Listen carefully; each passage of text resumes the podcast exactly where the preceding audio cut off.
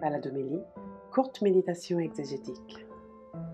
Bonjour à tous, c'est le Père Éric Morin du service biblique Évangile et Vie et je vous propose un quart d'heure de balade exégétique à travers les textes de ce 32e dimanche du temps ordinaire, euh, dimanche prochain. Ce sont des textes qui nous invitent à, à transformer notre foi, à prendre notre foi et accepter qu'elle devienne espérance espérance de la résurrection.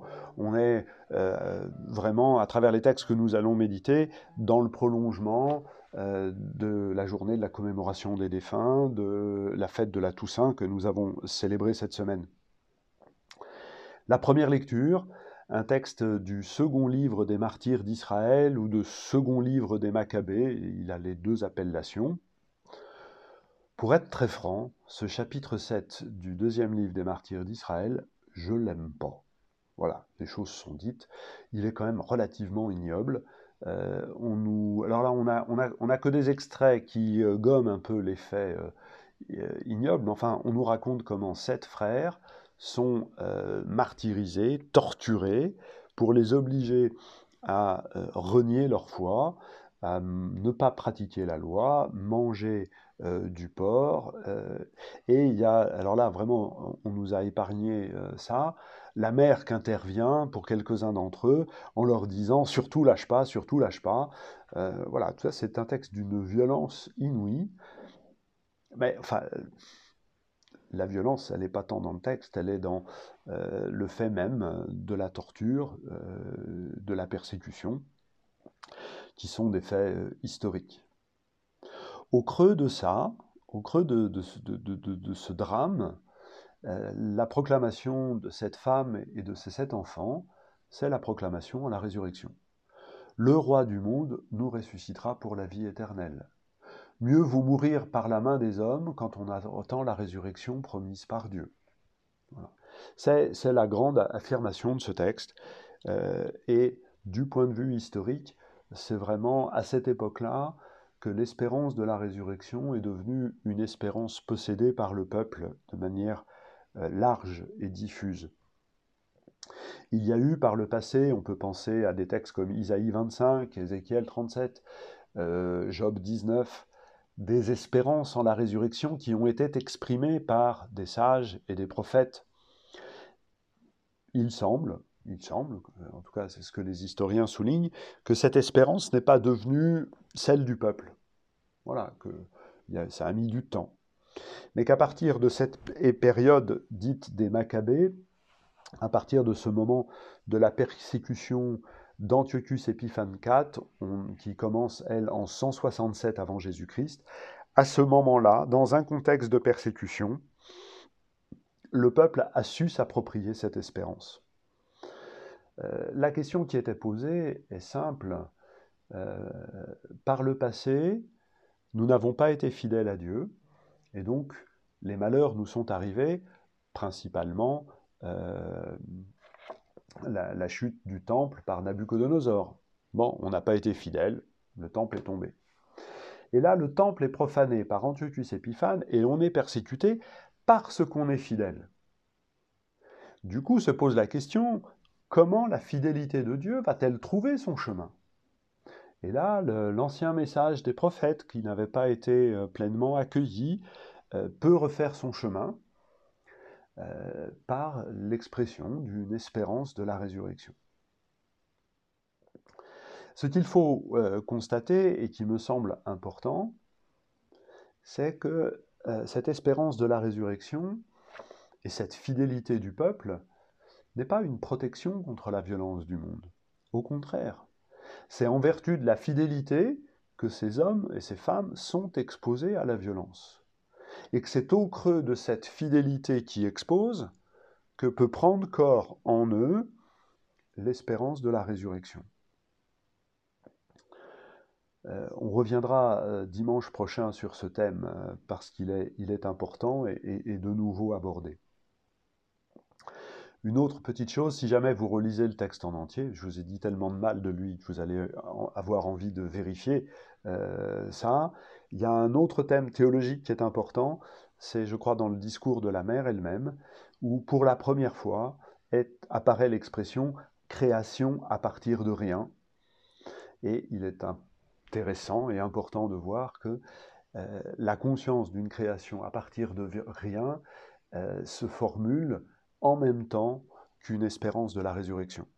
Ce sont deux choses qui sont... C'est finalement deux fois le même acte de foi, euh, pardonnez-moi. Ce sont deux, c'est le même acte de foi qui s'exprime. Dieu a créé à partir de rien, et à partir de nos cadavres, il est capable de nous relever et de nous conduire à la vie éternelle. Dans la deuxième lecture, on est sur un autre, euh, un autre euh, univers. On est toujours dans cette deuxième lettre aux Thessaloniciens, dont nous disions euh, le caractère un peu énigmatique quant à son origine historique. Mais on est dans un moment de prière, un exemple de prière partagée, de communion des saints, comme nous le disons dans le credo le texte commence par l'expression d'une prière, que notre Seigneur Jésus-Christ lui-même et Dieu notre Père euh, réconforte vos cœurs, et puis l'invitation, priez pour nous, frères, afin que la parole de Dieu poursuive sa course. Euh, Paul prie pour son lecteur et demande à son lecteur de prier pour lui. Euh, la prière n'est pas simplement un bienfait pour soi, la prière des uns produit du bien pour les autres. C'est une autre forme de cette espérance de la résurrection. On en parlait aussi un peu à l'occasion euh, de la journée de commémoration des défunts. L'espérance des uns fortifie la foi des autres, la foi des autres donne la paix au premier, et, et tout cela n'est qu'un cercle vertueux. La foi n'est pas qu'une affaire de chacun, elle est l'affaire du corps tout entier. C'est pas un membre qui a, la foi, c'est le corps tout entier qui a la foi et les membres dont la prière, dont l'activité, dont le service fraternel ne font que nourrir et, enraciner euh, la foi des uns des autres. Dans le contexte plus précis de, cette deuxième lettre aux Thessaloniciens, cette foi, elle vient nous affermir et nous protéger du mal. Alors, la première lecture, elle n'en est pas un exemple flagrant, et les, textes de dimanche prochain non plus. Euh, pour autant, le mal ici, tel qu'il est défini, c'est euh, la tentation ultime de dire non à Jésus quand il reviendra dans la gloire. Hein. Et c'est le sens aussi dans, le Notre Père, délivre-nous du mal. Fais qu'au dernier jour, Seigneur, nous te disions oui. Alors, les petits oui d'aujourd'hui nous permettront de dire oui euh, définitivement au premier jour de tout amour de Dieu. Les non que nous disons aujourd'hui vont pas nous aider, ça c'est bien clair. Mais plus fort que ces oui et ces non que nous pouvons proférer chacun d'entre nous, il y a euh, le oui tout entier du corps il y a la communion des saints, encore une fois. Dans l'Évangile, on aborde à nouveau cette question de la résurrection par le dialogue bien connu entre Jésus et les Sadducéens, lesquels ne croient pas en la résurrection. Alors, euh, on disait tout à l'heure que à partir du deuxième siècle, la foi en la résurrection est devenue une espérance possédée communément dans le peuple d'Israël. C'est vrai, mais une des spécificités de ce groupe qu'on appelle les Sadducéens, c'est de ne pas y croire. Les Sadducéens, c'est euh, qui, c'est le parti des grands prêtres qu'on appelle. Alors il y a le côté, euh, pour certains d'entre eux, un peu, un peu dévoyé, de fait. Euh, la richesse, les biens, mais il y a des gens qui sont, simples, qui sont sadducéens parce qu'ils sont simplement attachés au temple, au culte du temple, et c'est le lieu privilégié de faire la rencontre avec Dieu. On ne connaît pas grand-chose des Sadducéens parce qu'avec la chute du temple en 70, euh, ils sont défaits et, et, ils laissent peu de traces, peu d'écrits dans l'histoire. Enfin, quand même quelques-uns et qu'on retrouve euh, euh, dissimulé dans le Talmud. Par exemple, il y a une conviction qu'on retrouve dans le Talmud selon laquelle la, fumée du feu qui était sur l'autel des holocaustes, dans, le parvis juste devant le temple, cette colonne, cette, cette, fumée montait tout droit vers le ciel, quel que soit le sens du vent. Euh, voilà. C'est-à-dire que cette colonne, cet acte de foi, euh, identifie la fumée du feu à la colonne de nuée qui accompagnait le peuple de Dieu à travers le désert. De la même façon, euh, le feu de l'autel des holocaustes était identifié au buisson ardent. Et on voit que dans le texte, Jésus qui se réfère au buisson ardent est finalement assez délicat envers son auditoire, puisqu'il se place sur le texte et sur les choses qui sont importantes pour lui. Finalement, pour les Sadducéens, où est-il possible de revivre les merveilles de l'Exode? Dans la liturgie du temple les pharisiens, vont, eux, vont développer une théologie différente en disant euh, c'est euh, à la synagogue, euh, dans la lecture de la Torah, que l'on fait cela. Ce qui ne les empêche pas aussi d'avoir une réelle dévotion envers le temple. Donc les Sadducéens ont le sens extrêmement fort de cette présence de Dieu dans le temple, et qu'y a-t-il de meilleure bénédiction que celle-là? Voilà. Et du coup, puisque Jésus semble croire à la résurrection, faire partie de ces gens-là, ils vont essayer de le coincer euh, avec une histoire absurde, euh, tragique même pour cette pauvre femme qui se retrouve mariée sept fois, euh, en utilisant une loi qu'on appelle la loi du Lévira, selon laquelle le frère du défunt doit épouser une veuve sans enfant si elle est sans descendance pour assurer la descendance euh, du défunt. C'est-à-dire qu'en prenant cet article de la loi, euh, les Sadducéens prennent la loi selon laquelle c'est elle qui assure la bénédiction, c'est elle qui assure la, mise en présence de Dieu et la bénédiction. Qu'est-ce qu'on a besoin d'aller chercher ailleurs? Alors, justement, ils font tourner ça en ridicule en disant ben, votre foi en la résurrection euh, vient contredire ce que la loi dit.